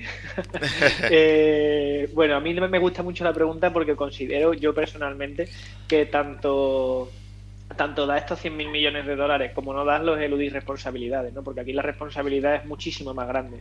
Eh, no se trata de dar unas ayudas económicas a, eventos como respuesta a eventos puntuales, no, no, no es que ha, habido un terremoto en Haití, pues vamos todos allá a donar dinero, esa no es la solución, ¿no? hay que plantearse los problemas otra vez estructurales de todo este sistema. Por ejemplo, una política de frontera que de forma sistemática a todas las migrantes, por el motivo que sea, se tiende a que no entren y si han entrado a devolverlos cuanto antes, cuando realmente había que plantearse, por ejemplo, en este caso que nos toca del clima, eh, cuánta gente son refugiados climáticos. Eh, publicaba además esta semana pasada en el país una, una investigación que se ha hecho muy interesante sobre un refugiado climático que muere, no me acuerdo si en Libia o en Siria, o sea que os recomiendo que lo busquéis por ahí. Eh, porque precisamente es ese, ¿no? Esa es la, gran falta que tenemos de dar respuesta a, esas necesidades. No es una cuestión de darle dinero para que hagan un pozo, es si el pozo va a estar seco dentro, de dos años, ¿no? Es una cuestión de eh, hacer un estudio íntegro de por qué se está en esta situación, por qué las grandes potencias, ¿no? China, Estados Unidos y la Unión Europea son propietarias de prácticamente la totalidad de las empresas fuertes que hay en África y de, las empresas que también hay en Latinoamérica, ¿no? Y en, y en, y en Asia prácticamente prácticamente son tres grandes potencias que, que se reparten el mundo, ¿no? Y Rusia, de cuatro grandes potencias. Entonces, habría que ver por qué esa situación es, así y es a eso lo que hay que poner remedio. ¿no? Hay que dejar que estas comunidades se desarrollen y sean ellas las que determinen también lo que es realmente el concepto de desarrollo, no, no el concepto de desarrollo que imponemos muchas veces en nuestra sociedad eh, occidental, que además implica ¿no? esta, esta devastación del planeta, sino de realmente, oye, pues igual desarrollo es que todo el mundo tenga su necesidad de alimenticias cubiertas y una cierta soberanía alimentaria. Pues a lo mejor eso es más desarrollo que producir un montón de coches al año. Entonces creo que que, la respuesta, si es eludir responsabilidades, creo que sí, que estamos eludiendo responsabilidades porque no somos capaces de, configurar un mundo en el que nosotros no estemos pisando la cabeza a otras personas.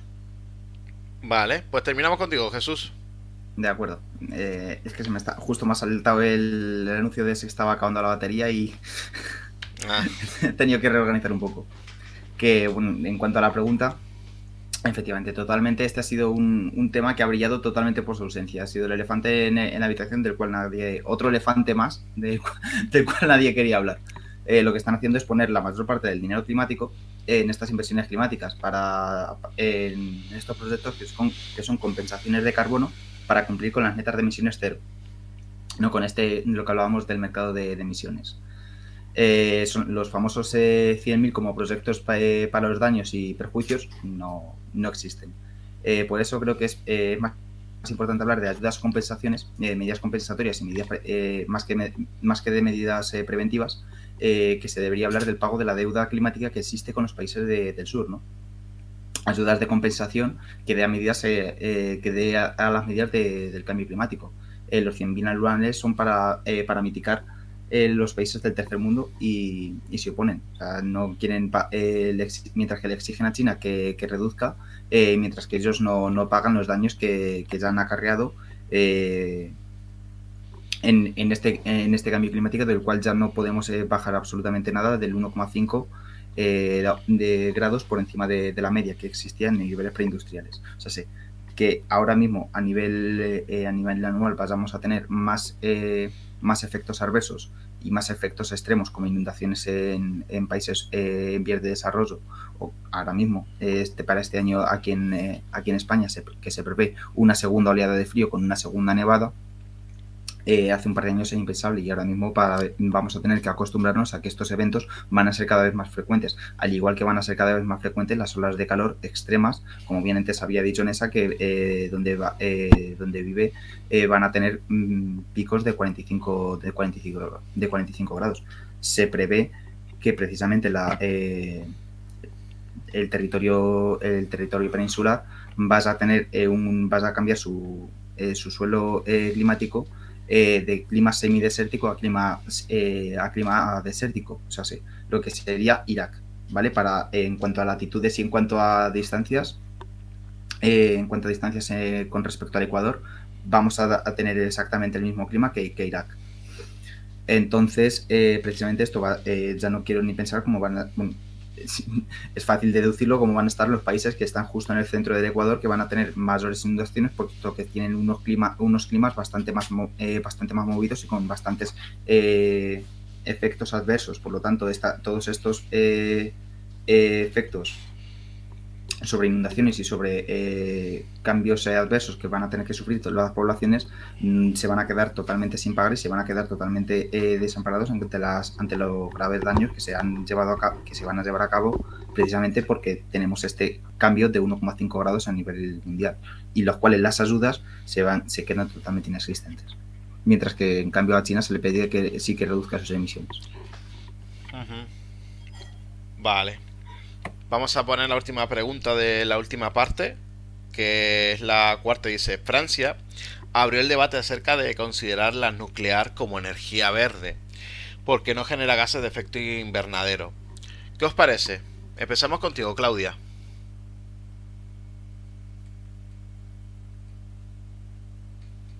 Ay, sí, perdona que... Ah. La pantalla me ha cubierto todo. A ver, Em, el tema de la nuclear también es como que piensas que ya han entendido ¿no? en el mundo que, no es una energía em, deseable, ya no sé ni si verde, o sea, por todos los efectos negativos que tiene, que son muchísimos. Yo podría estar hablando dos horas sobre esto. Em, y luego vuelven a salir. ¡Ay, la nuclear! Mm, ¿no? O sea, hay muchos países que lo han abandonado, ¿no? Como es Alemania, no porque yo quiera defender a la señora Merkel, pero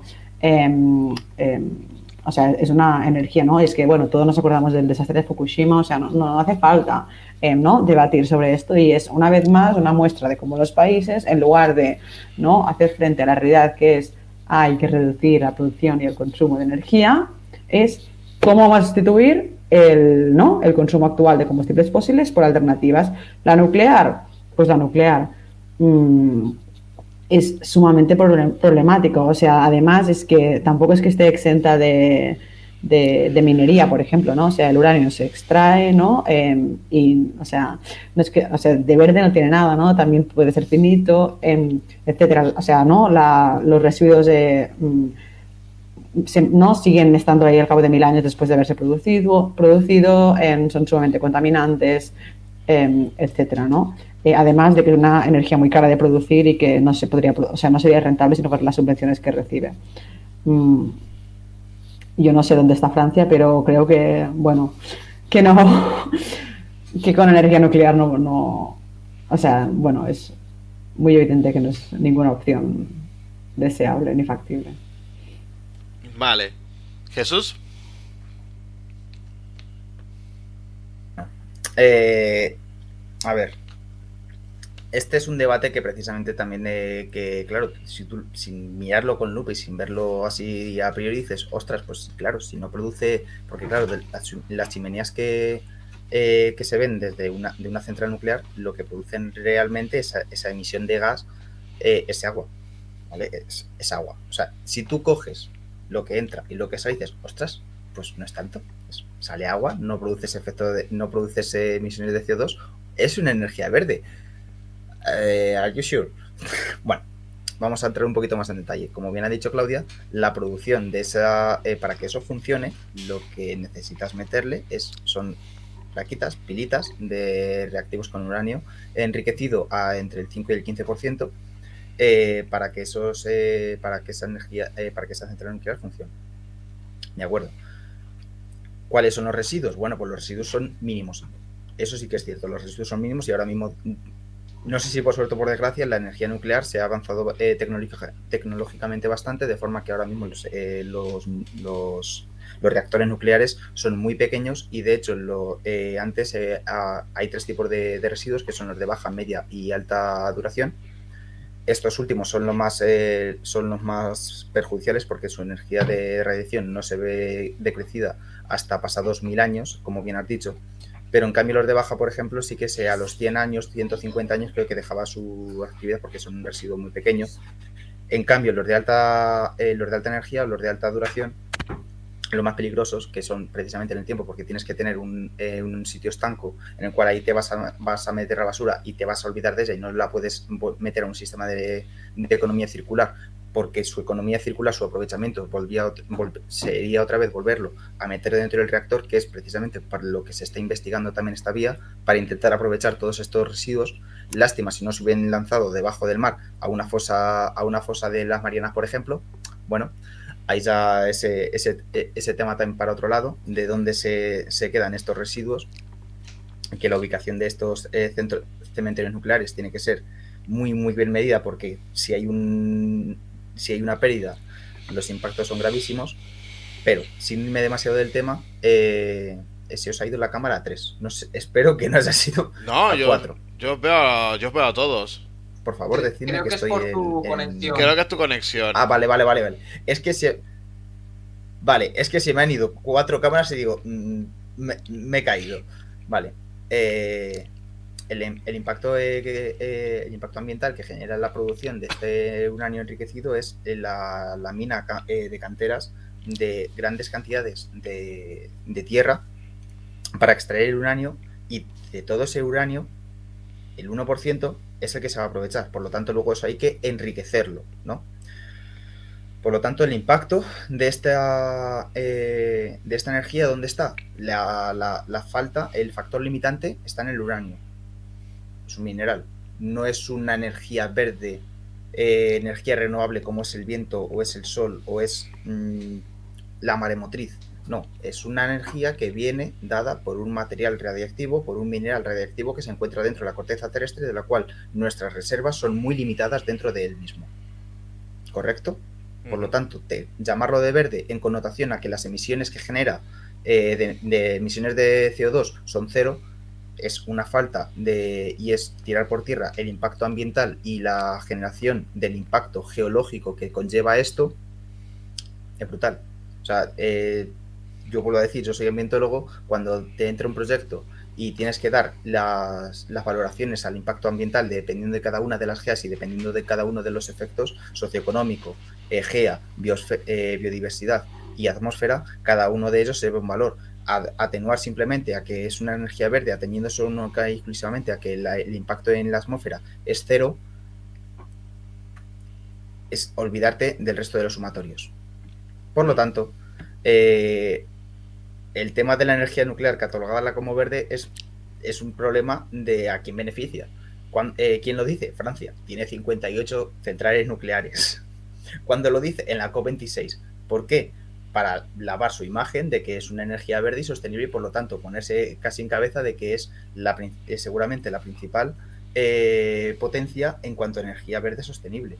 Claro, si la catalogas, si ahora eh, en vez de decir eso, decimos que el gas natural, por ejemplo, porque se llama natural, vamos a decir que es sostenible, claro, así también luego Rusia dice, ostras, pues yo también soy sostenible, ¿no? Estaríamos haciendo un poquito la analogía y el paralelismo, ¿no? Y es evidente que la energía nuclear no es una alternativa con, la cantidad de residuos radiactivos que genera. Sí que es cierto que se va, eh, que se va investigando, pero es, es- un mal menor que al cual tenemos que acogernos de momento porque es un colchón de emisión de, energía eh, que se vierte a la corriente eléctrica estable. Cosa que a día de hoy la energía fotovoltaica, la energía eh, eólica, debido a que no podemos almacenar la energía, eh, va variando los picos a lo largo del día.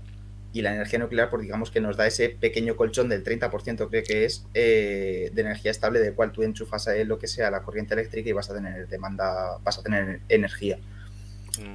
Es un mal del cual tenemos que eh, seguir aprovechando y teníamos que seguir tirando de ello, gracias a estas investigaciones, como vuelvo a repetir, que, que se han llevado a cabo, no sé si por suerte o por desgracia, eh, que los reactores nucleares son cada vez más eficientes, pero no tiene por qué ser el futuro y mucho menos catalogarlo de verde. Es un poquito el patito feo. No sé si ha quedado claro y ya paso al siguiente turno. Pues ha quedado absolutamente claro. Eduardo, continuamos contigo. Sí, la verdad es que es una suerte tener aquí a tanta gente con estas capacidades, porque yo también hay cosas que más o menos sé, pero que me estáis asentando fantástico, o sea que genial.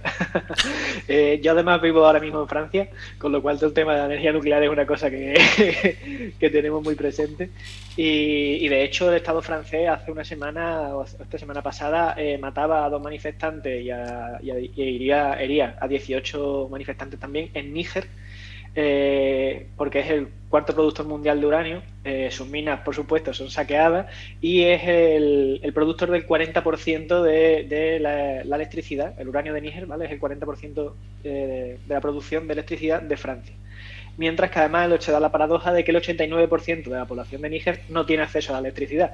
Entonces, bueno, independientemente de la cuestión ecológica, que yo creo que ya la han tratado bastante la compañera, eh, ya no se trata solamente de esa cuestión, ¿no? Se trata también efectivamente ¿no? de, de qué sociedad queremos, de qué mundo vamos a querer, porque estamos enfrentándonos a un nuevo paradigma total y absoluto, y si realmente vamos a querer tener que seguir soportando este tipo de situaciones que, desde mi punto de vista al menos, son de todo punto intolerables, ¿no?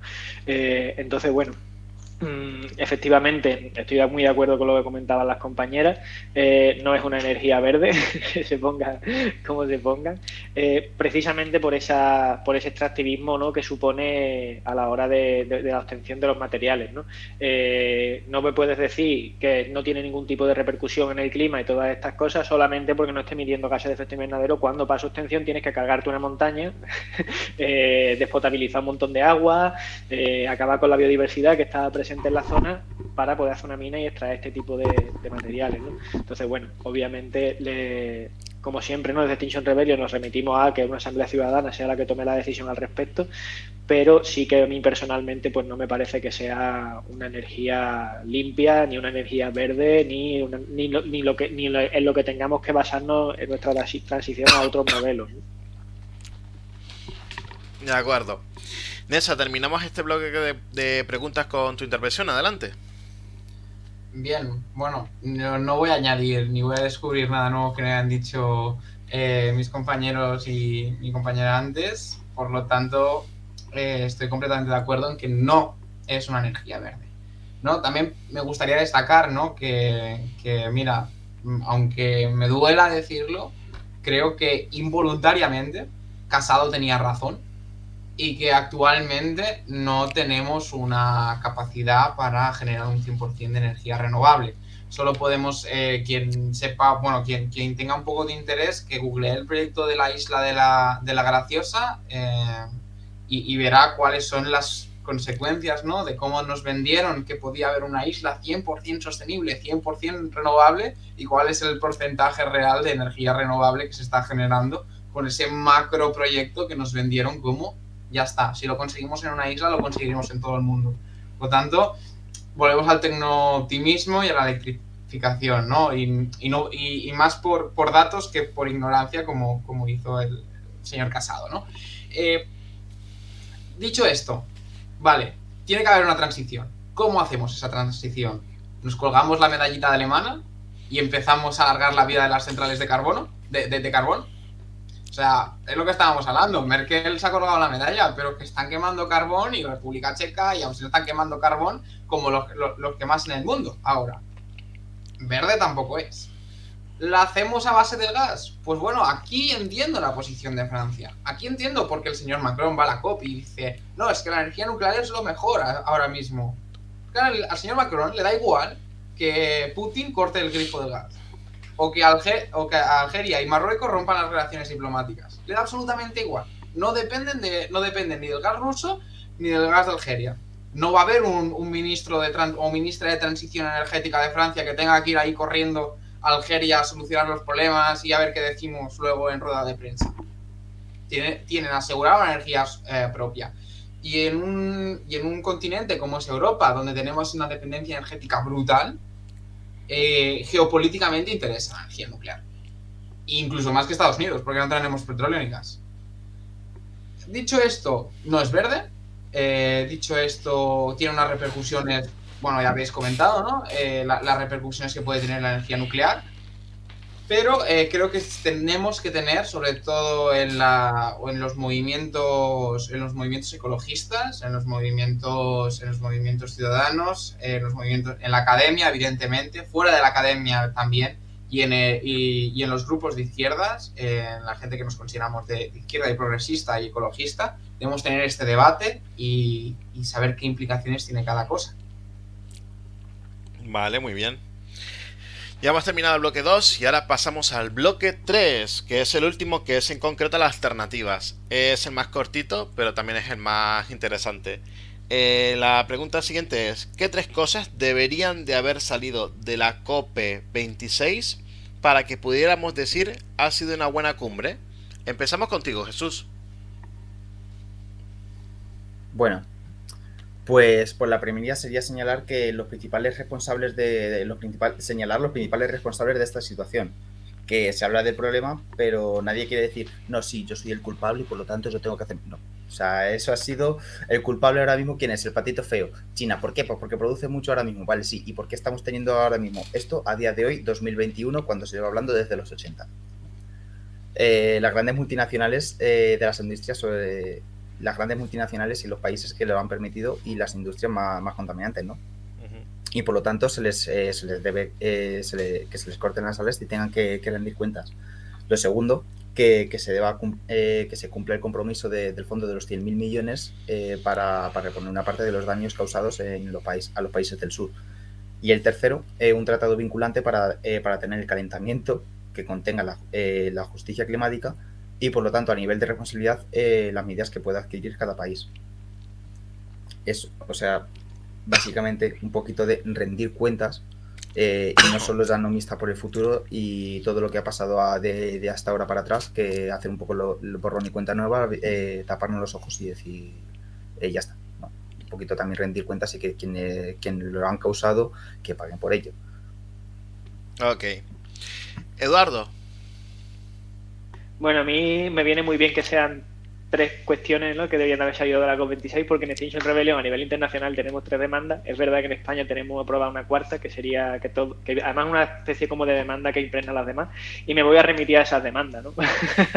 eh, tendríamos, yo creo que para haber hecho una valoración positiva de la COP26 tendríamos que haber visto a los gobernantes o no a las instituciones, a los estados eh, diciendo la verdad sobre la crisis climática a la que nos enfrentamos. Esto no es seguir con el tecnooptimismo, esto no es seguir diciendo que podemos reducir el, petróleo, ¿no? el uso del petróleo, la dependencia del petróleo, y ya con eso estaría, es decir la verdad, es decir que nos estamos enfrentando a un panorama desolador y que a mí al menos me causa realmente muchísimo miedo. ¿no? Eh, por otro lado, la segunda cosa que tendríamos que haber sacado ya sería que hubiesen decidido actuar ya, que se hubiesen decidido que todas estas eh, reducciones de tal no van a ser reducciones, que van a ser de, acabar con el uso ¿no? de todo este tipo de, de prácticas que nos están poniendo frente a una situación de peligro tremenda a, toda la población. Eh, y con eso me refiero, bueno, pues a las megaminas, me refiero también al tema del petróleo, me refiero a todas estas cuestiones, ¿no? De que al final son prácticamente siempre cuestiones energéticas, aunque no solo. Eh, que están llevándonos bueno pues a lo que a lo que mucha gente no llama un colapso civilizatorio un colapso ecológico ¿no? y por supuesto la tercera medida que me hubiese gustado que finalice de la COP26 y que creo que hubiese sido una cuestión fantástica, ya lo he comentado un poco antes, sería que se hubiesen comprometido a, la, a, tomar a la ciudadanía como parte en la próxima COP27 y a la celebración de, de asambleas ciudadanas ¿no? y a la democratización de la toma de decisiones con respecto a la crisis climática. Eh, creo que esto sería es, una, es un punto vital si de verdad queremos si de verdad queremos, primero, hacer una, realmente una transición ecológica y, segundo, si además queremos que esta transición no se lleve por el camino a la mitad de la población o nos coloque en una situación de, bueno, pues de hacer frente a hambrunas, a sequías y a todo este tipo de, cuestiones. Creo que habría sido una oportunidad fantástica haberlo anunciado en la, en la COP26, que en la COP27 hubiese habido una asamblea ciudadana por el clima, de verdad, no como la que estamos teniendo estos días en España, que por cierto, en fin, deja muchísimo que desear. Eh, y creo que al final la solución pasa por, eh, por eso, pues por abrir la democracia y por tener más capacidad decisoria por parte de la ciudadanía. Entonces esas serían las tres medidas, actuar, decir la verdad, actuar ya y ir un poco más allá de la política como se ha ido eh, tradicionalmente. Ok. Nessa. Bien, seré, seré breve. Las, la primera y la, la primera creo que es la más importante, la habéis comentado, justicia climática y perspectiva histórica, señalar a los responsables históricos del cambio climático e imponer obligaciones a ellos. Y ya enlazo con la segunda, obligaciones de derecho, dejarlo. Estamos hablando en un régimen que vamos construyendo con el derecho suave, ¿no? con, e, con este derecho blando. Eh, y al final estamos poquito a poquito haciendo pasos pero que no son jurídicamente vinculantes o no son jurídicamente vinculantes para todo. Yo me quito del, yo, yo me salgo del Acuerdo de París, ahora yo me pongo, bueno, un poco estas dinámicas, ¿no? Cuando no me gusta, pues digo que esto no lo voy a aceptar y ya está, ¿no? Y un poco este es el problema que tenemos en el derecho internacional, ¿no? Sí que me gustaría que hubieran, viráramos a unas obligaciones de derecho. Y finalmente, una definición, definir qué es la neutralidad climática y las, y las carbon net emissions, porque no sé lo que significa contribuir con eh, netamente la neutralidad climática. Depende de quién le pregunte, te dice una, definición diferente, que a veces no, que tenemos que, que, contribuir, las emisiones se tienen que basar eh, desde el Acuerdo de París, o desde el Protocolo de Kioto, o desde la Convención Marco, o desde niveles preindustriales. ¿Qué son las emisiones netas? Porque si las emisiones netas es lo que decía, es lo que comentaba y hacía la broma Greta, ¿no? Si yo te insulto y luego te pido y te digo una cosa bonita, pues bueno, he, conseguido la neutralidad, la neutralidad en el insulto, ¿no? Pues creo que necesitamos una definición, porque no podemos jugar con, o sea, no podemos jugar con montar un puzzle con piezas diferentes, y al final no van a encajar nada. Ok, buena intervención. Y ahora para acabar, vamos ya con la última pregunta. Creo que me has dejado a mí sin ah, decir mis tres ah, cosas.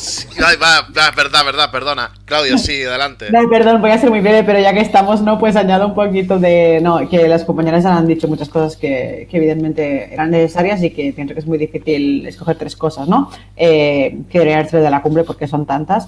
Pero entendiendo esto como un espacio internacional, ¿no? De las partes eh, siendo los países, pienso que eh, como ya os ha dicho, ¿no? que es muy importante un compromiso vinculante para todos los mecanismos aprobados, estado de financiación, transparencia, fechas límite para la reducción de emisiones, etcétera, etcétera, etcétera, de acuerdo con lo que nos dice la ciencia. ¿no? Y si el acuerdo es mantenernos por debajo de 1.5 grados de aumento de la temperatura global, pues es un acuerdo vinculante con medidas ¿no? Eh, de acuerdo con este objetivo. No, eh, no digo nada nuevo.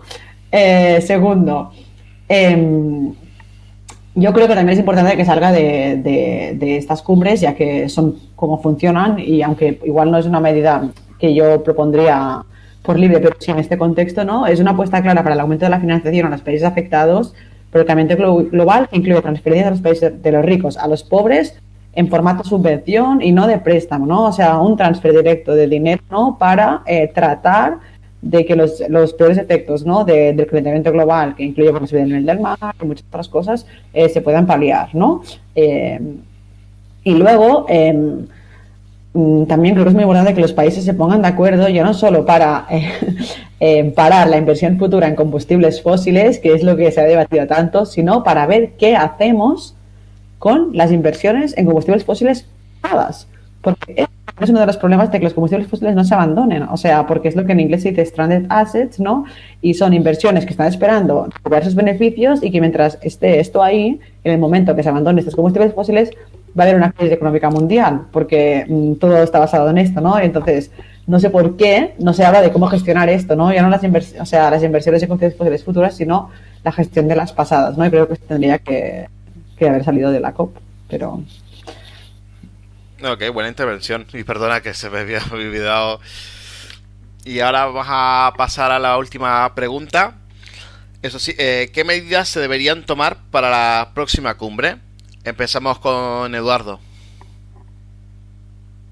Bueno, yo ya os podéis imaginar que voy a sacar otra vez el tema de la Asamblea Ciudadana. Creo que de verdad es un instrumento bastante interesante para dada la urgencia que tenemos.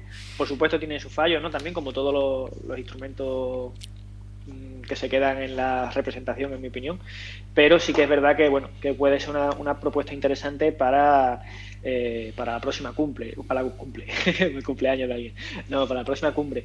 Eh, tener una representación de la ciudadanía allí que realmente esté, eh, se haga por un sorteo estratificado entre los distintos estados, tener la oportunidad de confluir allí con traducciones simultáneas, con las distintas expertas explicando la situación de verdad, ¿no? Y de cómo y cómo está configurado el todo el, mundo, ¿no? En general, eh, creo que puede ser una oportunidad única en la historia de la humanidad para que realmente todas nos pongamos en un punto eh, de acuerdo y se vea lo que realmente la gente quiere, ¿no? Sería una expresión, una, una posibilidad de tener una expresión popular, una expresión de poder popular, ¿no? Nunca, mejor dicho eh, en la toma de decisiones que además fuese de alguna forma vinculante para los estados y demás, me parecería de verdad el culmen de nuestra civilización.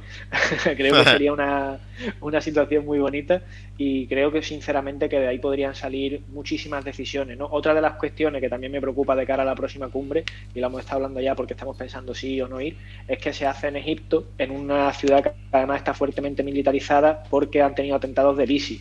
Bueno, pues la verdad que, que igual no invita mucho a hacer activismo allí eh, a priori, ¿no? De hecho, unos compañeros que sí que han estado ya allí en alguna ocasión nos recomendaban que no fuéramos, que no fuéramos porque, bueno, porque puede ser peligroso para nuestra integridad física. Y la verdad que, que estaría muy bien que los estados se comprometiesen también a garantizar la seguridad de las activistas que viajen a, a, Egipto ¿no? A, participar en naciones en la, en la próxima COP. Que al final, bueno, a mí me detuvieron en Glasgow porque estuvimos participando en un bloqueo y tal, pero allí te, detienen y a mí hasta me dieron un té con leche vegana, ¿sabes? era maravilloso dentro de lo que es la policía, que no es mi, mi sector favorito, pero se portaron bastante bien. Y la verdad que, que, bueno, una de las cosas que creo que podrían mejorar para la próxima cumbre es eso, ¿no? Es el garantizarnos de verdad que, que la gente que vayamos a hacer allí activismo vamos a tener nuestra, nuestra seguridad garantizada, ¿no? y bueno, creo que esos serían los dos puntos principales, ¿no? La democratización de la toma de decisiones y garantía de, de una cierta respeto a los derechos humanos de las personas que, nos estamos planteando si viajan. Vale. Nessa. Sí, yo, yo estoy como. Yo, primeramente, yo estoy como Eduardo, ¿eh? Yo no sé. Me gustaría poder ir, pero no sé si a al gobierno de Egipto, al gobierno de Egipto le gustaría que fuera una persona como yo. Así que, así que bueno, de momento vamos a mantenernos al margen y, ya veremos cómo evolucionan los derechos civiles y sociales eh, en Egipto. Eh, ¿Qué pido? Pues voy a pedir muy poco. O sea, y sé que es mucho, pero voy a pedir muy poco. Que se tomen medidas que frenen el cambio climático. Y ya está. O sea, que me da igual cómo pero que se lleguen a tomar medidas, que lleguen a frenar el cambio climático en 2021.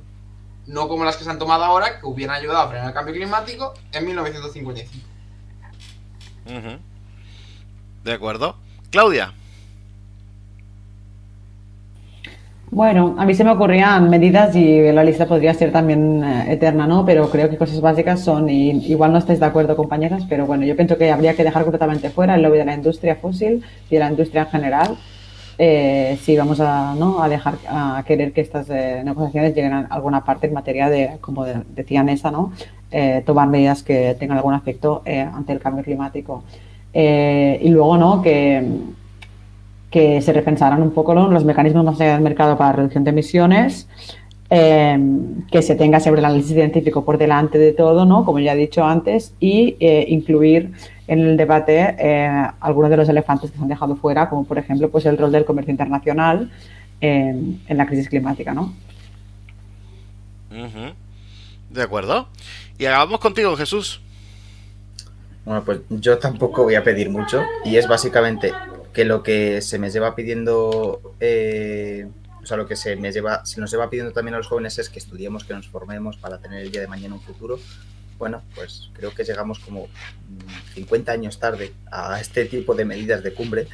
Que estudien, por favor, que cualquiera que se coja un poquito un artículo, un manual de lo que, eh, de lo que dicen los expertos, que no es que lo diga eh, un grupo ecologista que está sensibilizado o que lo diga eh, alguien, no, no, ya simplemente los expertos que es alguien que se lleva dedicando toda su vida a la investigación de eh, tramos de, de sostenibilidad, de qué se tiene que hacer, cuáles son, serían los objetivos ideales. Eh, porque a mí, por ejemplo, también me dio, eh, a mí en la universidad me dio un profesor que participaba en el, informe para el IPCC y era claro hablando. Y él cuando llegaba luego también a las cumbres se echaba las manos a la cabeza porque dice, vamos a ver, llevo 30 años investigando, llevo 30 años participando en este tipo de informes para que luego a mí me tome por el pito del señor y es un señor que tiene que participó en un Nobel. Bueno, tal. O sea, luego se llevan eh, a estos acuerdos y se llevan a estas cumbres y te quedas un poco con las manos a la cabeza y dices, pero entonces esta gente no se ha leído lo que, lo que les he pasado resumidito con gráficos para que lo entiendan. O sea, no, no se lo han leído directamente. Pues porque ya no solo que tomen medidas, que se lo miren, que se lo miren y que, que lo estudien. De acuerdo. Pues ya hemos terminado la, la entrevista y la tertulia hasta aquí. Pues nada, muchas gracias a todos por habernos visto, por acompañarnos y también a nuestros invitados. Un saludo a Eduardo, a Nessa, a Claudia y a Jesús. Gracias por haber estado aquí. Muchas, Gracias. muchas gracias, a- Muchas gracias a por invitarnos. A vosotros. Un placer, ¿eh? Un, pla- un placer. Y gracias por Hasta estar luego. y gracias por estar por- con nosotros otro programa más y nos veremos en la siguiente chispa. Hasta otra. Your time to shine. Your time. Your time to shine. Your time.